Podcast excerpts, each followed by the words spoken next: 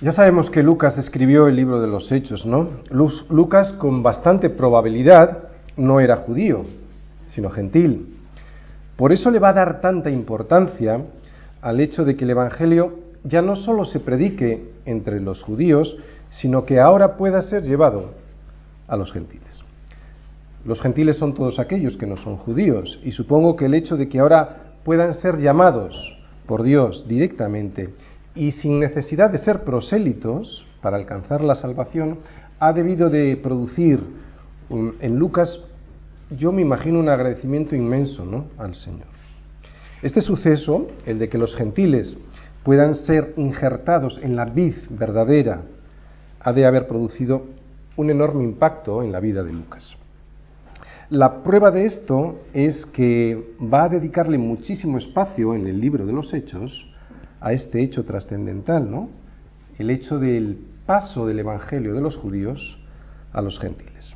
Lucas, si lo hemos visto, suele ser muy parco en explicaciones y detalles, da los datos más importantes de un hecho, pero omite casi siempre los detalles y muchas explicaciones que a nosotros nos gustaría saber. Pero en este momento resulta que se extiende considerablemente y además, y lo que es más curioso, repite este hecho el, de la, el, descendimiento del Espíritu Santo en la casa de Cornelio a los gentiles, lo repite hasta tres veces, el mismo hecho lo repite hasta tres veces, aunque desde tres perspectivas diferentes. Desde la perspectiva de Pedro, desde la perspectiva de Cornelio, y ahora va a ser Pedro otra vez, lo que vamos a ver en Hechos 11, otra vez Pedro explicando este hecho, pero ante los judíos de Jerusalén. Por eso que se repita y, que se extienda tanto en este, en este acontecimiento, el de la visita de Pedro a Cornelio, es sorprendente. Hoy vamos a ver, pues, como os acabo de decir, lo mismo otra vez en Hechos 11, ¿no? Lo mismo que hemos visto en el capítulo 10 eh, de Hechos. Pero desde la perspectiva de Pedro explicándoles lo que ocurrió a los judíos de Jerusalén. Vamos a leer todos los versículos de hoy y luego vamos, como siempre en nuestra iglesia, versículo a versículo.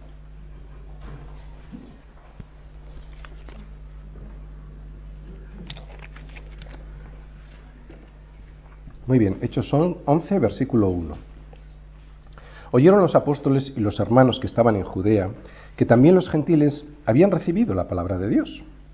Y cuando Pedro subió a Jerusalén, disputaban con él los que eran de la circuncisión, diciendo, ¿por qué has entrado en casa de hombres incircuncisos y has comido con ellos? Entonces comenzó Pedro a contarles por orden lo sucedido, diciendo, Estaba yo en la ciudad de Jope orando y vi en éxtasis una visión algo semejante a un gran lienzo que descendía, que por las cuatro puntas era bajado del cielo y venía hasta mí. Cuando fijé en él los ojos, consideré y vi cuadrúpedos terrestres y fieras y reptiles y aves del cielo. Y oí una voz que me decía, levántate, Pedro, mata y come. Y le dije, Señor, no, porque ninguna cosa común o inmunda entró jamás en mi boca. Entonces la voz me respondió del cielo por segunda vez, lo que Dios limpió, no lo llames tu común.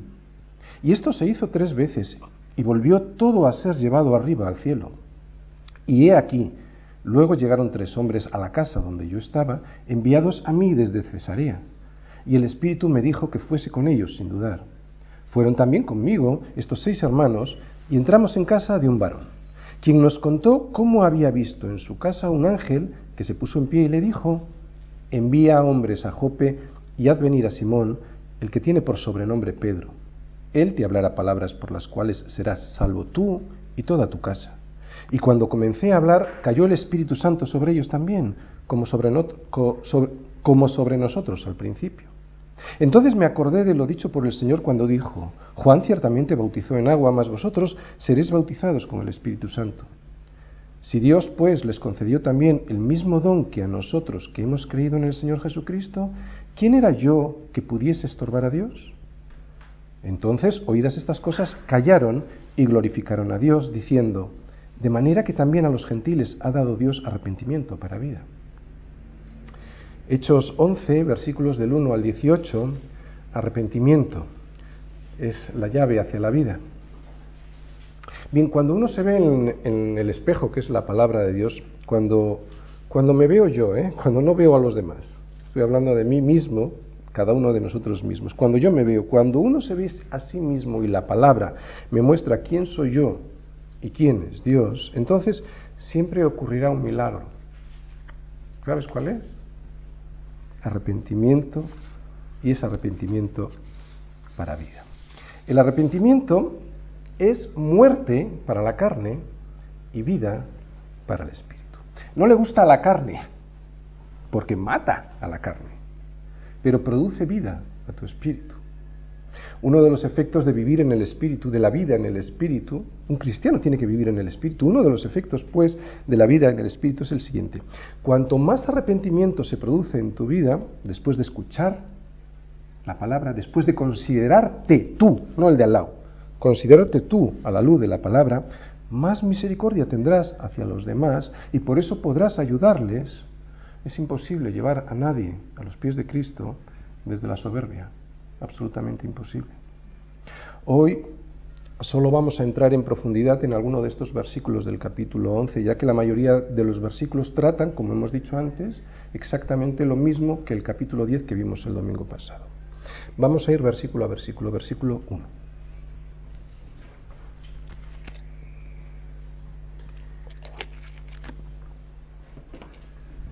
Versículo 1 dice así, oyeron los apóstoles y los hermanos que estaban en Judea que también los gentiles habían recibido la palabra de Dios. Bien, yo veo en este versículo dos palabras que resaltan con vida propia y son las siguientes, hermano y recibir. ¿Qué es un hermano? Hemos empezado diciendo que Lucas, que es el escritor de este libro de Hechos, era gentil. Así que él era una de estas personas a las cuales los judíos constantemente le estaban rechazando, ¿no? Era una de, las, de estas personas a las cuales los judíos le llamarían perro. Lucas era un médico cristiano del cual los judíos se apartarían y si llegaban a tener algún tipo de contacto con él, realizarían un montón de rituales purificadores para descontaminarse. Sin embargo, Lucas ha entendido un principio fundamental en la iglesia. Somos hermanos. Y somos hermanos porque tenemos un vínculo muy fuerte, más fuerte incluso que el vínculo en la carne y en la sangre. Nuestro, nuestro vínculo es Cristo. Dios Padre es quien pone un pegamento entre nosotros y ese pegamento es nada más y nada menos que Cristo. Hablemos entre nosotros, hablemos lo que hablemos. Cristo está en medio, uniéndolo siempre todo entre nosotros. Le nombremos o no le nombremos, Cristo lo impregna todo y eso es porque en Él vivimos y nos movemos y somos. Y cuando nos movemos en otro, en otro ambiente, por ejemplo, en un ambiente de trabajo, de trabajo de gente no cristiana, ¿no? de amigos no creyentes, de familia en la sangre que no es cristiana, la cosa cambia. Y lo notamos. Este vínculo que es Cristo ya no existe y como os he dicho, y vosotros lo habéis apreciado en vuestra vida, eso se nota. Ya no es lo mismo, ya no estoy con mis hermanos, ya no estoy con mi familia. Todo esto no te ha de extrañar, no te has de sentir mal, esto es normal, ¿no? No te has de sentir mal por esto. No hay vínculo más fuerte entre dos personas que el vínculo que es Cristo. Y le dijo uno a Jesús, He aquí tu madre y tus hermanos están fuera y te quieren hablar. Respondiendo él al que le decía esto, dijo, ¿quién es mi madre y quiénes son mis hermanos? Y extendiendo su mano hacia sus discípulos, dijo, He aquí mi madre y mis hermanos, porque todo aquel que hace la voluntad de mi Padre, que está en los cielos, ese es mi hermano y hermana y madre. Todo esto, por ejemplo, no implica dejar de honrar a los padres, ¿de acuerdo? Eh, de hecho, es uno de los mandamientos, de los diez mandamientos, de hecho es el primer mandamiento con promesa, ¿no? Viene en Éxodo 20:12 y dice, honra a tu padre y a tu madre para que tus días se alarguen. Ni tampoco implica que dejes de tener relaciones con otras personas, faltaría más, ¿no? No estamos llamados a salir del mundo, sino a cuidarnos del mal. Dijo Jesús, en su oración sacerdotal, no ruego que los quites del mundo, sino que los guardes del mal. Pero es cierto que cuando estamos los hermanos juntos y en armonía, allí en vida envía el Señor bendición, fíjate tú, y vida eterna. Y esto se nota.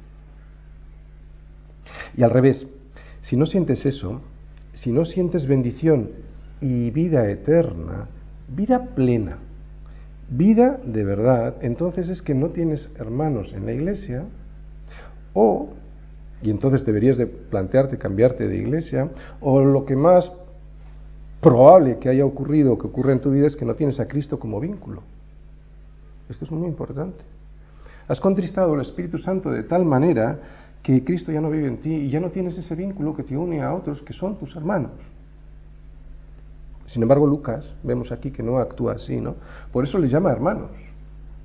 Son judíos cristianos, pero siguen siendo judíos que le intentan echar fuera, ¿no? Y aún así les llama hermanos a pesar de todo el resentimiento que todavía traen estos cristianos de origen judío, ¿no? Y las precauciones que presentan ante los gentiles que llegan a Cristo.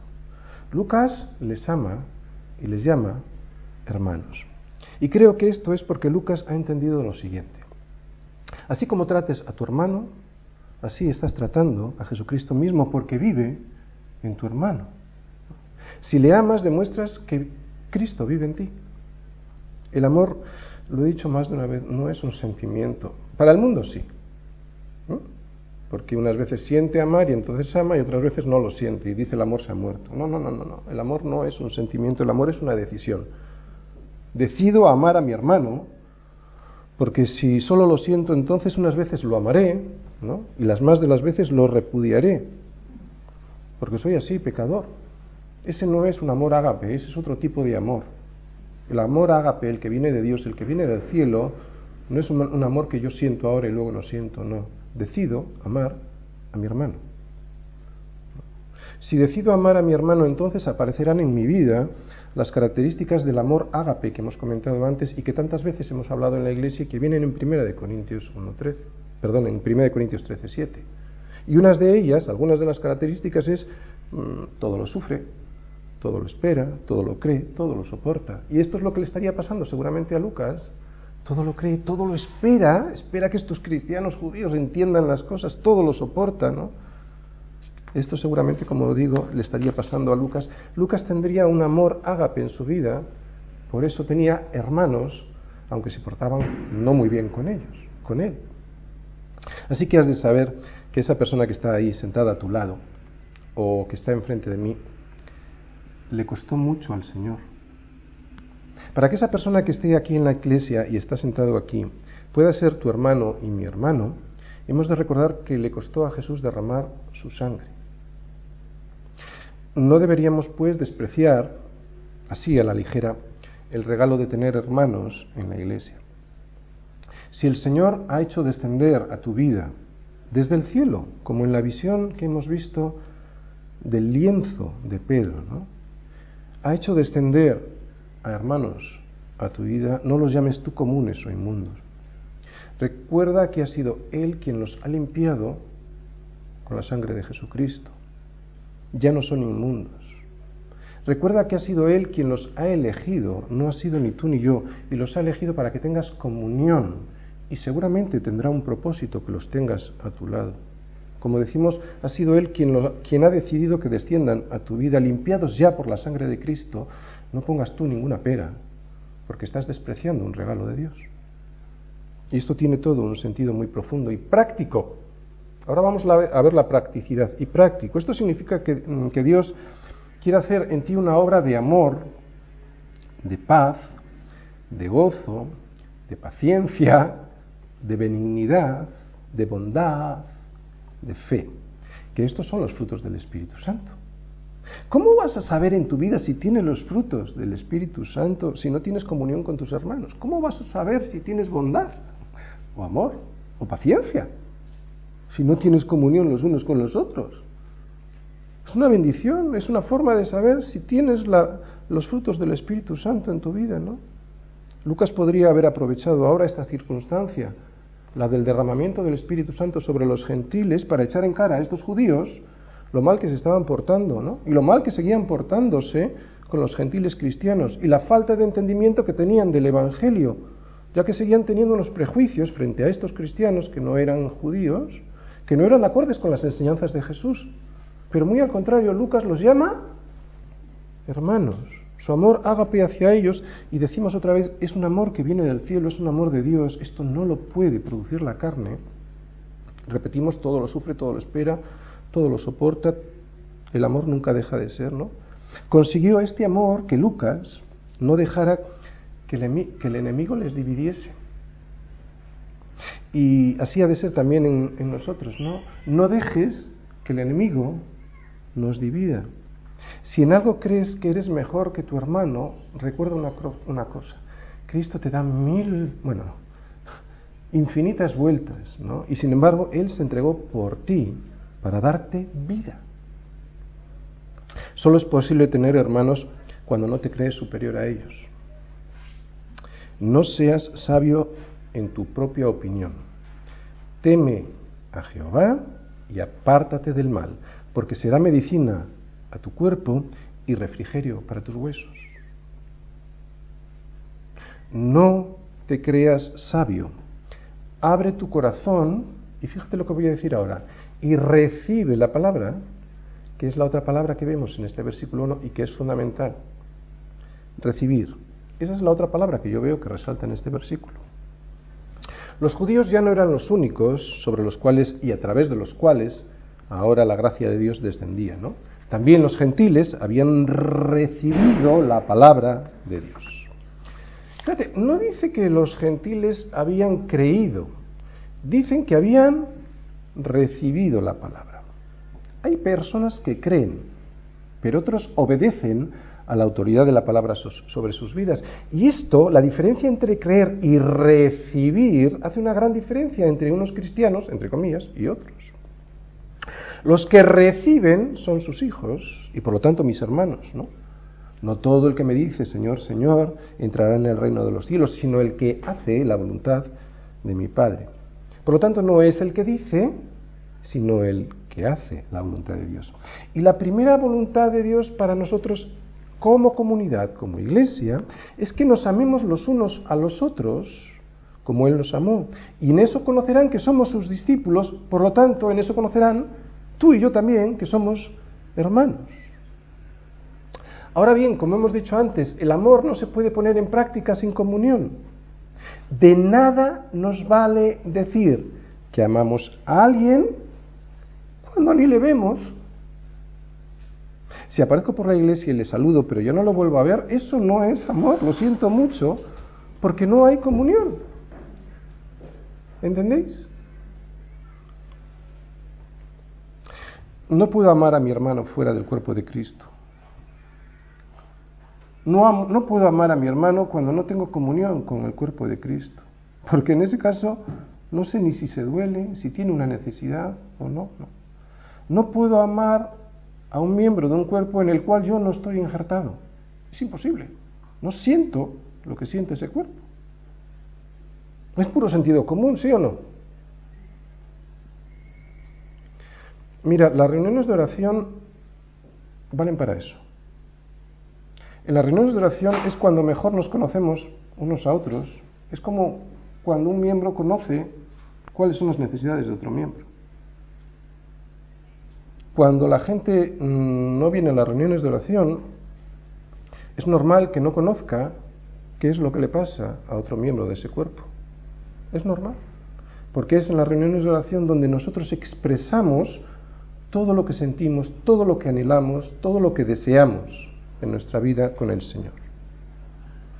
Amor es compromiso. ¿Lo digo otra vez? Amor no es venir un domingo a última hora. Amor es compromiso. Fíjate bien. Amor es que si un miembro se duele, los demás le puedan ayudar a superar el amor soportándose unos a otros y soportar es llevar al otro en los brazos. Así que te animo a obedecer algo que después de esta obediencia vas a notar que te va a traer una bendición increíble. Porque claro, lo primero que tenemos que hacer es resistir a nuestro egoísmo. Nuestro egoísmo dice yo, yo, yo, yo no quiero saber nada del otro. Lo primero que tienes que hacer es romper ese egoísmo y después tendrás una bendición que ni te lo imaginas y eso es a lo que yo hoy te animo, ¿no? A que seas parte del cuerpo de Cristo, injertándote en un cuerpo no solo siendo una prenda que va en el cuerpo. Y entonces encontrarás el placer de la buena voluntad de Dios, que es agradable y perfecta, pero solo aquel que ha agachado la cabeza y que quiere hacer la voluntad de Dios para sus vidas. Los gentiles vemos en este versículo que no creyeron, recibieron la palabra de Dios y vuelvo a decir, eso es muy diferente, eso es lo que hace la gran diferencia entre los cristianos. Vamos a Santiago un momentito, como os he dicho antes, Santiago 1 del 21 al 25.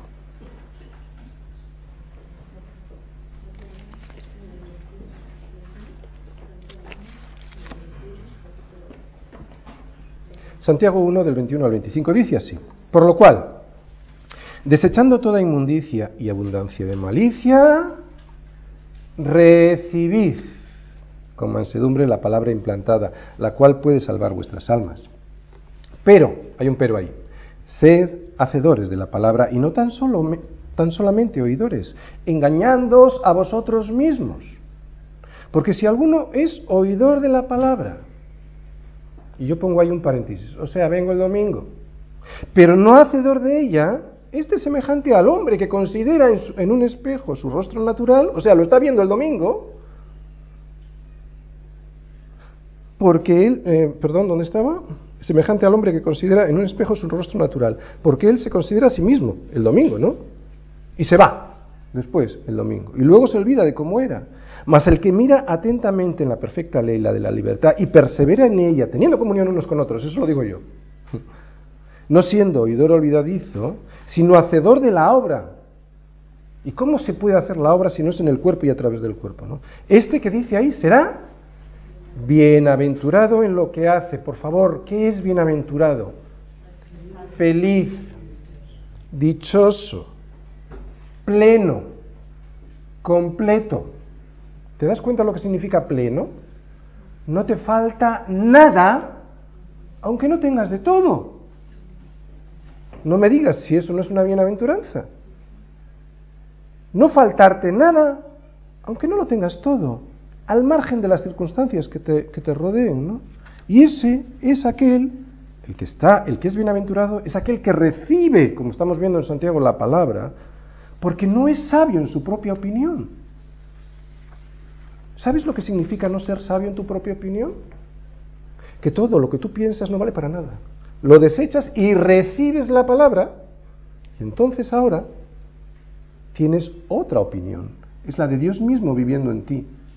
No seas sabio en tu propia opinión, recibe la palabra. ¿Por qué no resistimos tanto a bajar la cabeza y aceptar que sus consejos y no los míos son los que me traerán la bendición? ¿Por qué cuando a pesar de que vemos que todo se va por la borda en nuestra vida.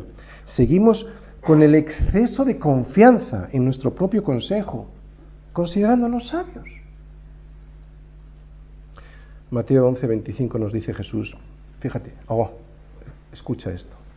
Te alabo, Padre, Señor del cielo y de la tierra. Escúchalo.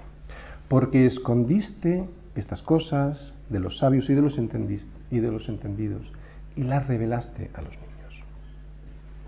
¿Qué cosa escondió el Padre a la gente? La vida eterna, la vida plena, la vida de alegría, la vida de verdad, la vida de justicia, la vida de integridad. ¿De quién la escondió? De los sabios y de los entendidos. No de los adúlteros, no de los asesinos, no de los fornicarios. Dice de los sabios y, lo de los, y de los entendidos. El problema no lo tiene Dios con los pecadores que se arrepienten. El problema lo tiene Dios con los que se creen sabios en su propia opinión. Son aquellos que no reciben su palabra y siguen con sus propias opiniones dándose cabezazos, constantemente en la vida. A esos el Señor no les da ni agua. A esos les deja tirados en su propia prudencia, en su propia opinión, para que se enteren de hasta dónde van a llegar cuando sigan andando en su propia prudencia, en, su propia sabiduría. El Señor está deseando revelarte estas cosas, está deseando hacerte saber estas cosas, pero primero has de humillarte y despojarte de tu sabiduría y de tu entendimiento para que compruebes que algo que deberías de comprobar sin llegar al Señor, que todos tus esfuerzos te han llevado al desastre. Y hacer esto es recibir su palabra, que es obedecer su palabra, y esa es la verdadera adoración. No es cantar, aunque cantamos. Es recibir. La verdadera adoración es recibir la palabra. Porque ¿sabes lo que estás haciendo cuando recibes la palabra? Sometiéndote, adorando. No soy yo, eres tú. Y encima vas a recibir la bendición. Cuando el Señor nos dice que los que adoran a Dios en espíritu y en verdad es necesario que le adoren, no quiere decir que le es necesario a Dios. No necesita nada de ti. Es necesario que le adores tú. Y la adoración, como decía antes, no son canciones. Es una vida rendida a su servicio, obedeciendo a su palabra y no a mis propios consejos. O sea, como he dicho antes, recibiendo su palabra. Adorar es recibir su palabra. ¿Por qué? ¿Por qué adorar es recibir su palabra? Porque en ese momento que recibes su palabra, estás viviendo en adoración constante. Porque constantemente estás haciendo su voluntad. Hay gente que se piensa que solo viene a cantar, ¿no? Eso no es adoración, eso es una parte muy pequeña, probablemente la más insignificante de la adoración. La adoración es recibir su palabra, porque en ese caso, cuando la recibes, estás viviendo en función de esa palabra y eso es rendir tu vida al Señor. Fíjate lo que hubiera pasado a estos judíos de la circuncisión si no hubiesen recibido la palabra y solo hubieran sido oidores siguiendo sus propios consejos. Versículo 2.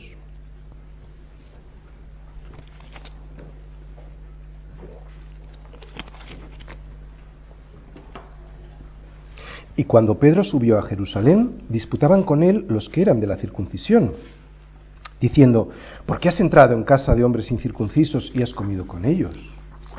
Rencorosos, oidores olvidadizos del lugar de donde Dios les ha sacado, ¿no? Creyéndose superiores, olvidándose que Cristo mismo tuvo que mancharse con su pecado para que ahora ellos pudiesen tener vida. Sin embargo, estos no se van a quedar ahí, porque así somos todos. ¿Vale? Oímos y nos olvidamos. Ellos no se van a quedar. Enseguida estos judíos de la circuncisión van a recibir la palabra y por eso después de escuchar a Pedro, dicen lo que vamos a ver en el versículo 18, que es el último, que dentro de un momento vamos a analizar con más profundidad, pero que ahora lo vamos a traer aquí para que veáis cómo reaccionan. Versículo 18. Entonces, oídas estas cosas, ¿qué, dijo, qué, qué hacen? Callaron. Luego explicamos lo que es callarse. Y glorificaron a Dios, diciendo, de manera que también a los gentiles ha dado Dios arrepentimiento para vida. Callaron después de recibir la palabra. Es que no son sabios en su propia opinión. Reciben la palabra y te callas. Lo primero que tienes que hacer es callarte, ¿no? Después de recibir la palabra, que es la voluntad de Dios para las vidas de una persona, después de doblegarse a ella, ¿Qué es lo que pasó? Pues liberaron a los gentiles de la opresión a la que estaban siendo sometidos y se liberaron a ellos mismos también, ¿no? De su propia opinión. Se callaron. ¿Qué es eso que se callaron? Pues lo he dicho antes, sus propios pensamientos, lo que ellos creían que era lo correcto. Y eso hizo que le glorificaran a Dios. Por eso digo que recibieron su palabra. Es la obediencia a la palabra. Es el, esto duele en la carne. Pero luego vamos a ver, a ver que es necesario el arrepentimiento. Pero bueno, todo esto que voy a decir yo lo reconozco, duele a la carne, pero es que nosotros vivimos en el Espíritu, hay que matar la carne. Es la obediencia a la palabra, es el doblegamiento a su voluntad, es el sometimiento a la palabra, es la rendición. Yo estoy en guerra con Dios cuando hago mi voluntad y me rindo a su palabra. Eso es lo que me va a hacer libre, libre de mis decisiones que me llevan al desastre esta actitud es, como dice ese versículo 18 al final, arrepentimiento para vida. Arrepentimiento para vivir. Matas la carne para vivir de verdad como nos promete el Señor. Pero no nos vamos a adelantar, este versículo 18 lo vamos a ver más adelante. Vamos a seguir con los versículos que, nos tocan hoy, pero los vamos a ver más rápido, ¿vale? Porque como hemos dicho, esto lo hemos visto el domingo anterior en Hechos 10. Pero vamos a hacer un repaso porque vienen aquí. Versículo 4. Entonces comenzó Pedro a contarles por orden lo sucedido, diciendo, Estaba yo en la ciudad de Jope orando y vi un en éxtasis una visión, algo semejante a un gran lienzo que descendía, que por las cuatro puntas era bajado del cielo y venía hasta mí. Cuando fijé en él los ojos, consideré y vi cuadrúpedos, cuadrúpedos terrestres y fieras y reptiles y aves del cielo. Bien, ¿qué dijimos que era esto? El, lienzo representaba al mundo, ¿no? Bajando del cielo y sosteniendo por cuatro puntas, ¿eh? que representan los cuatro puntos cardinales. Todos los animales, puros e impuros, judíos y gentiles, juntos descendiendo hacia Pedro, para que Pedro pudiese entender que lo que Dios limpió a través de la sangre de Jesucristo, no lo llamemos tú y yo inmundo. Venga de donde venga, sea del país que es, tenga la clase social que tenga, tenga la edad que tenga o tenga los conocimientos intelectuales que tenga, no lo llames tú impuro, a Cristo le costó mucho. Versículo 7. Y oí una voz que me decía, levántate, Pedro, mata y come. Y le dije, Señor, no, porque ninguna cosa común o inmunda entró jamás en mi boca. Aquí Dios le está ordenando algo muy claro y muy, muy concreto y Pedro desobedeciendo. Además, Pedro, como buen religioso, justificando su actitud, ¿no? Y eso a pesar de que Jesús ya se lo había dicho en multitud de ocasiones, que tendría que llevar el Evangelio hasta lo último de la tierra, y él respondiendo que lo hagan los otros, yo no me mancho, ¿no? yo no tengo comunión con nada impuro. Y esto también es una experiencia o una, algo para aprender nosotros. ¿no? Versículo 9 y 10. Entonces la voz me respondió del cielo por segunda vez, lo que Dios limpió no lo llames tú común. Y esto se hizo tres veces y volvió todo a ser llevado arriba al cielo. El Señor insistiendo. Y Pedro resistiéndose hasta en tres ocasiones. Todo este pasaje lo que representa es la derrota de los prejuicios de unos hombres sobre los otros. Toda esta visión de Pedro representa a Jesucristo borrando para siempre todas las barreras entre las personas. Versículo 11.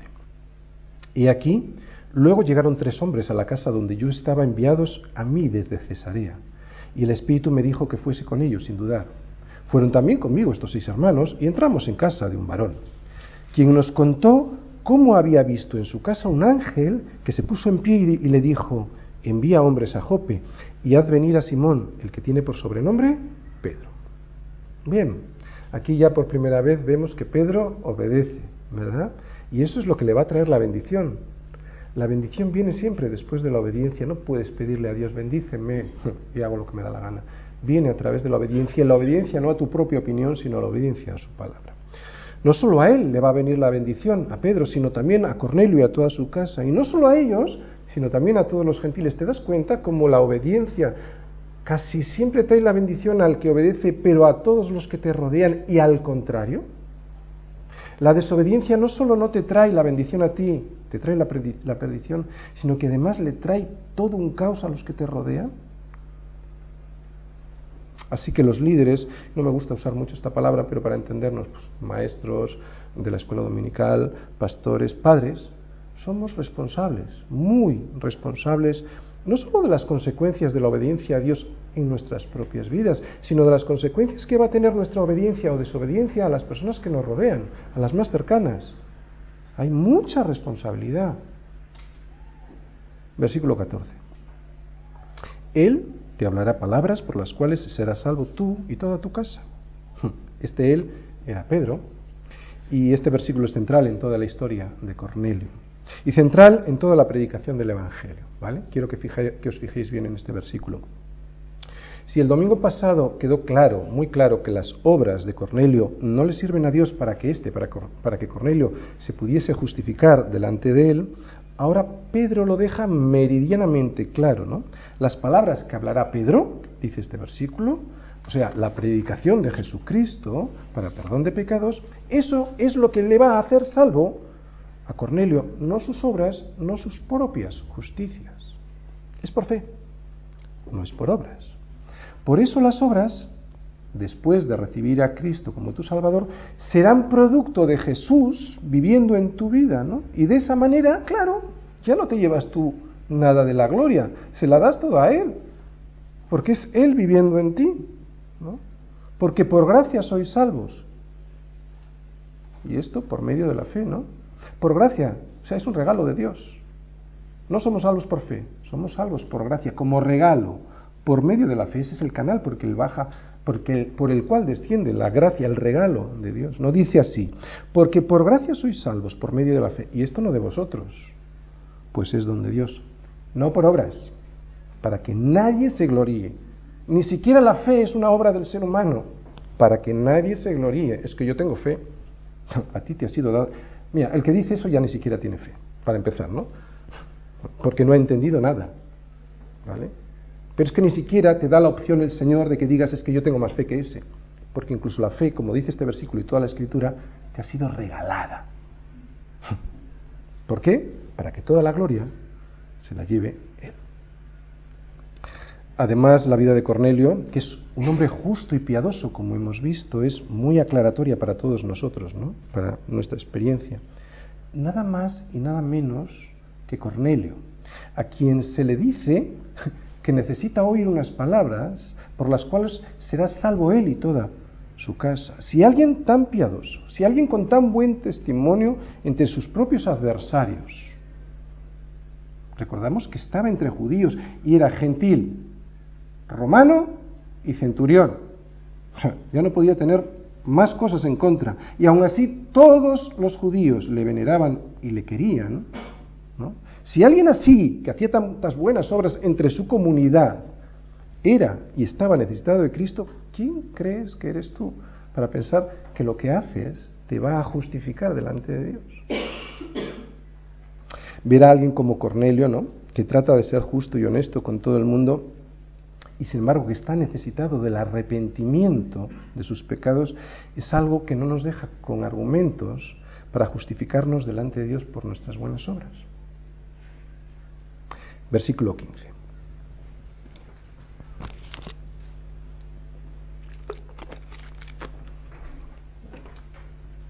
Y cuando comencé a hablar, cayó el Espíritu Santo sobre ellos también, como sobre nosotros al principio.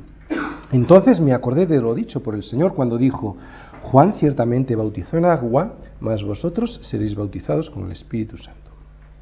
Bien, dice la Escritura que es el Espíritu Santo quien convence de qué? De pecado, justicia y juicio. Y esto es lo que hace cuando el bautismo del Espíritu Santo cae sobre tu vida, que entiendas que tu problema es el pecado. Te convence además que es Cristo quien es la justicia, pecado, justicia. Y te convence que habrá un juicio si no aceptas a Cristo como tu justicia. ¿Te das cuenta lo que hace el Espíritu Santo? Convence de pecado, justicia y juicio. No te convence de que tienes problemas económicos, ni con tu novia, ni con tu marido, ni con tus hijos ni con el banco, ni con la hipoteca. Te convence de pecado. El problema está en ti, no está fuera de ti. Te convence de pecado, eres tú el problema, lo que está dentro de ti. Te convence de pecado, de justicia que es Cristo. O sea, necesitas a Jesucristo para estar justificado delante de un Dios santo. Y de juicio. O sea, va a haber un juicio que si no estás vestido de la justicia de Cristo, del hombre perfecto, no vas a ser aceptado. Esto es de lo que convence el Espíritu Santo. Pedro ni siquiera tuvo que terminar el discurso, porque no se trataba de Pedro ni de su discurso, sino del Espíritu Santo, ¿no? No se trataba de la oratoria de Pedro ni de la dialéctica de Pedro, es el Espíritu Santo cuando quiere, como quiere y donde quiere. Por eso la oración es tan importante en una predicación, porque no se trata de lo que yo suelto aquí, se trata de que el Espíritu Santo ahora mismo te esté convenciendo de pecado, de justicia y de juicio. Versículo 17. Si Dios, pues, les concedió también el mismo don que a nosotros que hemos creído en el Señor Jesucristo, ¿quién era yo que pudiese estorbar a Dios?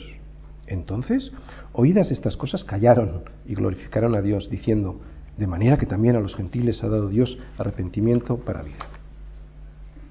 Bien, en los dos versículos vemos que el don del Espíritu Santo y el arrepentimiento los da Dios los concede Dios. No se trata del que quiere ni del que corre, sino de Dios que tiene misericordia. Y como está muy claro, no voy a abundar en ello. Es cuando Dios quiere.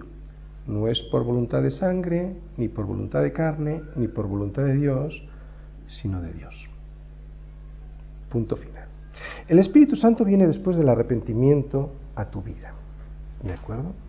Y es para vida. Ese bautismo del Espíritu Santo, cuando te arrepientes, viene a tu vida, para vida de verdad, para vida plena, para, darte vida de verdad. Ahora tienes vida biológica si no te has convertido, si no te has arrepentido. Es más, si te has arrepentido en el pasado y has contristado al Espíritu, sigues con vida biológica, no hay vida espiritual en tu vida. Ahora vamos a desarrollar dentro de un momentito más en profundidad qué significa el arrepentimiento, porque es muy importante. Tan importante que es, nos da vida, como vemos ahí. Fíjate, arrepentimiento para vida, no para que te den un coche, o una casa, o una novia, o un marido. Para vida. Luego vamos a ver eso, ¿no?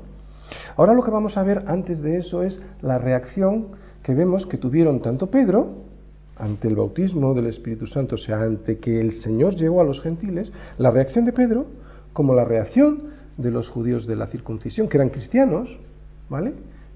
Que se quedaron sorprendidos. Y vamos a aprender mucho de estas reacciones. Mira, la primera, la actitud de Pedro. Fíjate lo que dice. ¿Quién era yo para que pudiese estorbar a Dios, no? Les dice Pedro a sus compañeros, a sus compañeros cristianos judíos de la circuncisión. Pedro apartándose para no estorbar a Dios. Un consejo, un consejo, ¿vale? Si no ayudas a otros a llegar a Cristo, apártate. No es un consejo mío, es un consejo de Pedro mismo, ¿no? Apártate para que Dios pueda hacer la obra y por lo menos algunos se salven, ¿no? Pedro no entendía por qué Dios ahora derramaba su Espíritu Santo sobre los gentiles. Pedro, de hecho, siguió sin entenderlo en un sentido pleno, aunque ahora parece que lo entiende, pero lo siguió sin entender en un sentido pleno durante mucho tiempo. Pero Pedro aquí empieza a arreglar las cosas porque no fue sabio en su propia opinión y dejó hacer a Dios. No estamos llamados a entender, chicos, o por lo menos no estamos llamados a entender todo, estamos llamados a obedecer. Y luego el Señor tendrá la misericordia a tu vida para que entiendas muchas cosas que antes no entendías. Vuelvo a repetirte, funciona por fe, no estamos llamados a entender, estamos llamados a obedecer. Claro, la gente cuando intenta entender dice, no lo entiendo. Es que no lo vas a entender, necesitas el Espíritu Santo en tu vida. Y como no lo entiendo, no creo. No estás llamado a entender, estás llamado a obedecer. Y entonces, como producto de tu obediencia sincera, tendrás la gran bendición en tu vida de entender muchas cosas que antes no entendías. Cuando yo veo que alguien es usado increíblemente por Dios, y últimamente en mi viaje a los Estados Unidos y a México, eh, esta última vez he visto esto, ¿no? Gente usada increíblemente por Dios.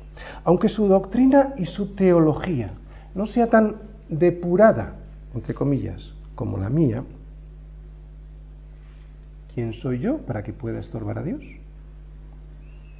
Cuando veo que cientos se salvan o son recogidos de las cloacas debido a que alguien está al servicio del Señor y se ha humillado y reconocido que no es nadie, que solo Dios puede hacer la obra, ¿quién soy yo para que pueda estorbar a Dios? En este caso lo mejor que puedo hacer es retirarme, apartarme o algo todavía mejor, unirme al equipo de Dios, ayudar humillándome, no siendo sabio en mi propia opinión, no reconociendo que Dios resiste a los soberbios y da gracia a los humildes.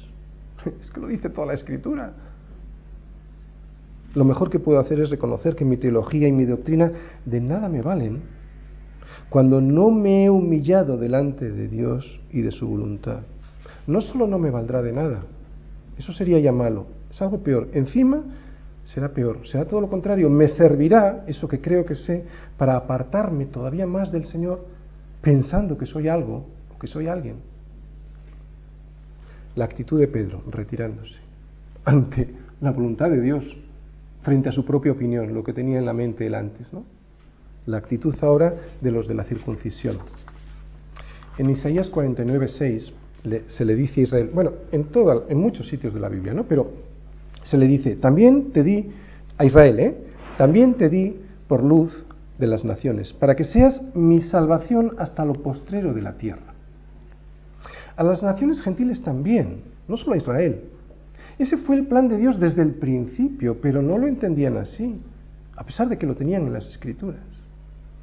Pero su actitud, por lo menos en estos judíos de la circuncisión que, mm, que creyeron en Jesús, cambió, ¿no? Cambió al oír las palabras de Pedro. Oídas estas palabras, ¿qué dice ahí? Callaron, eso es no ser sabio en mi propia opinión, callaron y glorificaron a Dios. Versículo 18, ¿no? Vemos que callaron. Si debido a nuestra propia opinión si debido a nuestra, por ejemplo, acepción de personas, si debido a que nos creemos más elegidos que nadie, recordad que estábamos hablando de los judíos de la circuncisión, ¿no? Por mi teología, por ejemplo. Eh, porque pensamos que sabemos mucho de Dios. No somos capaces de llevar a nadie a los pies de Cristo, seguramente que el mejor de nuestros sermones, ¿sabes cuál es? Callarnos. Reconocer nuestro error y darle la gloria a Dios. Como antes hemos dicho, es la obediencia a su palabra, es el sometimiento a ella, es el doblegamiento de nuestra voluntad a su voluntad, es la rendición de mi vida a su palabra, lo que nos hará libres. No lo entiende el mundo y no lo entienden muchos cristianos. Solo es esto lo que nos hará libres. Esto es arrepentimiento para vida de verdad. Esta actitud fue la que le dio vida a Pedro, esta actitud fue la que le dio vida a estos judíos de la circuncisión, esta actitud fue la que le dio vida a Cornelio y a todos los de su casa, a pesar de que hacían buenas obras, esto fue lo que les dio vida, ¿no? ¿Qué es lo que les dio vida? El arrepentimiento y es lo que vamos a entrar ahora. Arrepentimiento para que se hagan judíos, para que se hagan evangélicos, para que se hagan católicos romanos, ¿no? Para vida, para una vida nueva, una vida de verdad para que la miseria en la que estábamos, viviendo sin Cristo o viviendo religiosamente, que es lo mismo, desaparezca. Si vienes a la iglesia, pero no hay arrepentimiento en tu vida, estás viviendo una religión. Una liturgia que cumplirás los domingos y nada más. No habrá nada más que eso en tu vida, no tendrás vida plena. Pero Ay, qué bueno es el arrepentimiento. Qué rico sabe el arrepentimiento para los que tienen hambre y sed de justicia. Qué bueno cuando Dios te muestra tu miseria. Qué bueno cuando el médico te dice que tienes cáncer. Duele, pero tienes posibilidad de salvación. Qué bueno es que agaches la cabeza al médico y le digas amén, porque tienes posibilidad de vida. Qué rico. Duele en la carne, pero qué bueno sabe. Espiritualmente. Porque ya dejas de luchar en tus fuerzas, ¿no? Para aparentar aquello que nunca fuiste, que crees que eres, pero que nunca fuiste, ¿no? Y ahora sí, ahora ya de verdad el Señor te puede transformar a su imagen, ¿no? Para que puedas tener frutos. ¿Frutos de qué? Frutos de arrepentimiento, como dice la Escritura, ¿no? esos frutos de arrepentimiento son las obras que Él pone en tu vida, no las buscas tú, las pone Él en tu vida, para que tú puedas hacerlas. Y así, claro, al ponerlas Él en tu vida y hacerlas Él, se lleva toda la gloria. No vivas en miseria, ¿no? Pudiendo arrepentirte. El arrepentimiento es para mí, no es para el que tengo al lado. El arrepentimiento es para mí. No se trata de que cuando cambie el que tengo al lado, cuando cambie mi mujer, yo me arrepentiré. No. Estás llamado tú a ser arrepentido. Cuando tú te arrepentas, tú tendrás vida y vida de verdad. Bueno, pastor, aquí quería llegar yo. Yo ya me arrepentí una vez, ya hace tiempo, y por lo tanto ahora tengo viviendo en mi corazón a Cristo, y entonces pues ya no me he de preocupar de nada. Bueno, bien. Aquí podría estar el problema de muchos cristianos que hicieron en su vida, en su día una oración, ¿no? Y piensan que ya está, que ya pasaron la prueba, Qué gran equivocación, qué gran herejía esta de la oración cristiana para que entre Cristo en mi corazón porque te puede engañar, te puede equivocar. No vale arrepentirse una vez, aunque es necesaria, y ese es el momento de la justificación, ¿verdad? Si ha habido un verdadero arrepentimiento aquel día, ¿sabes lo que va a ocurrir en tu vida? Va a seguir habiendo un arrepentimiento constante. No, se trata de arrepentirse y luego hago lo que me dé la gana. Esto es puro sentido común y yo creo que no hace falta ni la Biblia para entender esto, ¿verdad? La verdadera salvación se manifiesta cuando alguien tiene un arrepentimiento conjugado en presente continuo. Me arrepiento hoy y muy seguramente, bueno, muy seguramente no, y seguro que mañana me tendré que volver a arrepentir. Y eso es porque en mi caminar con Cristo voy a caer más de una vez y si no me arrepiento, fíjate, escucha bien esto, si no me arrepiento cada vez que me equivoco, corro el riesgo, y esto es lo que pasa muchas veces, de endurecer mi corazón de tal forma que llegará un día en el que me digan que estoy mal y no voy a hacer ni caso. ¿Por qué? Porque he llegado a un punto en el que he cauterizado mi conciencia de tal manera que pienso que los demás son los que están equivocados. Que eso es en realidad lo que les pasa a los no creyentes, pero también a muchos cristianos, que han endurecido durante mucho tiempo su corazón, no queriéndose arrepentir constantemente, y llega un momento en que ya no ven nada en sus vidas, aunque lo ve todo el mundo. ¡Qué vergüenza! A mí me ha pasado también, y es una vergüenza. Lo ven es como el rey desnudo, aquel cuento. Todos, ¿sabéis qué cuento digo, no? Bueno, no lo voy a contar aquí ahora, pero todos sabían que estaba desnudo, todos menos él que pensaba que no. Cuando existe un arrepentimiento verdadero, entonces se manifestarán en tu vida una serie de características que son los atributos del carácter de Dios en tu vida. ¿no? En definitiva, las características de un arrepentimiento verdadero. Recuerda, este versículo dice, a los gentiles ha dado Dios arrepentimiento para vida. Y eso es lo que significa que habrá en tu vida biológica, vida espiritual, vida de verdad, vas a disfrutar. ¿Cómo es esta vida? Pues como hemos dicho, es una vida plena a pesar de las circunstancias que te rodeen. Nunca disfrutarás tanto de las cosas pequeñas como cuando estás enfocado con el Señor. Estar enfocado con el Señor es saber que Él es el Señor. Qué obviedad, ¿verdad? Pero es que muchas veces hay mucha gente que no lo tiene claro. Que Jesús es el Señor significa que no es tu sirvienta. ¿No? Que no está para satisfacer tus caprichos. Que Él sea el Señor significa que eres tú el que está para servirle. Cuando crees que está en tu vida para que te regale una casa o un coche, es cuando tu vida ya no tiene ningún sentido, porque eres tú el centro, no le estás sirviendo, pretendes tener una sirvienta que te sirva, ¿verdad? Cuando todo en tu vida está enfocado para conseguir algo, ¿no? Una novia, un marido, una casa, un coche, sin el propósito que debiera tener conseguir eso, que es darle la gloria a Dios, ¿sabes lo que va a pasar? Mira, te desgastas, trabajas, te desgastas Sigues intentándolo en tus propias fuerzas, trabajar y trabajar para conseguir esa cosa, y cuando lo consigues, como vives en la carne, a los cinco minutos estás deprimido. ¿Por qué? Porque no tienes vida espiritual, solo tienes vida biológica, y todo lo que estás pidiendo lo consigues para satisfacer tu carne, y tu carne no vale nada. Es el espíritu lo que tiene importancia, ¿no? Como no has entendido que estás diseñado para darle la gloria a Dios, compras cosas, trabajas en tus fuerzas para darte la gloria a ti y a los cinco minutos te deprimes. Sin embargo, si estás enfocado en Dios, cuando consigue Dios cosas para ti y tú le das la gloria a través de esas cosas, tu matrimonio, tu casa poniéndola al servicio del Señor, tu coche al servicio del Señor, tus hijos, que son un testimonio de tu, de tu propio bien andar con el Señor, entonces todo cobra sentido y ya no hay depresiones en la vida de las personas. ¿no? Eso es lo que le pasa al mundo. Hay muchos cristianos desenfocados. Trabajas, comes, duermes, gritas y te divorcias. Todo se convierte en un caos en tu vida en el que el único que tiene la culpa es el de al lado. Nunca la tienes tú. La tiene tu jefe, la tiene tu mujer, la tiene tu novia, la tiene el banco, la tiene el gobierno, nunca yo. ¿Por qué? Porque falta arrepentimiento, falta el enfoque, estoy enfocado en mí mismo. De esto me di cuenta yo hace años, vivía en una religión y ni disfrutaba de Cristo ni disfrutaba del mundo, vivía con un pie en Cristo y otro pie en el mundo y claro, un día decidí, bueno, esto es una pretensión, decidió el Señor arrancarme de ahí, ¿no? Decidí seguir a Cristo de verdad y eso significó lo que estamos hablando ahora, arrepentimiento.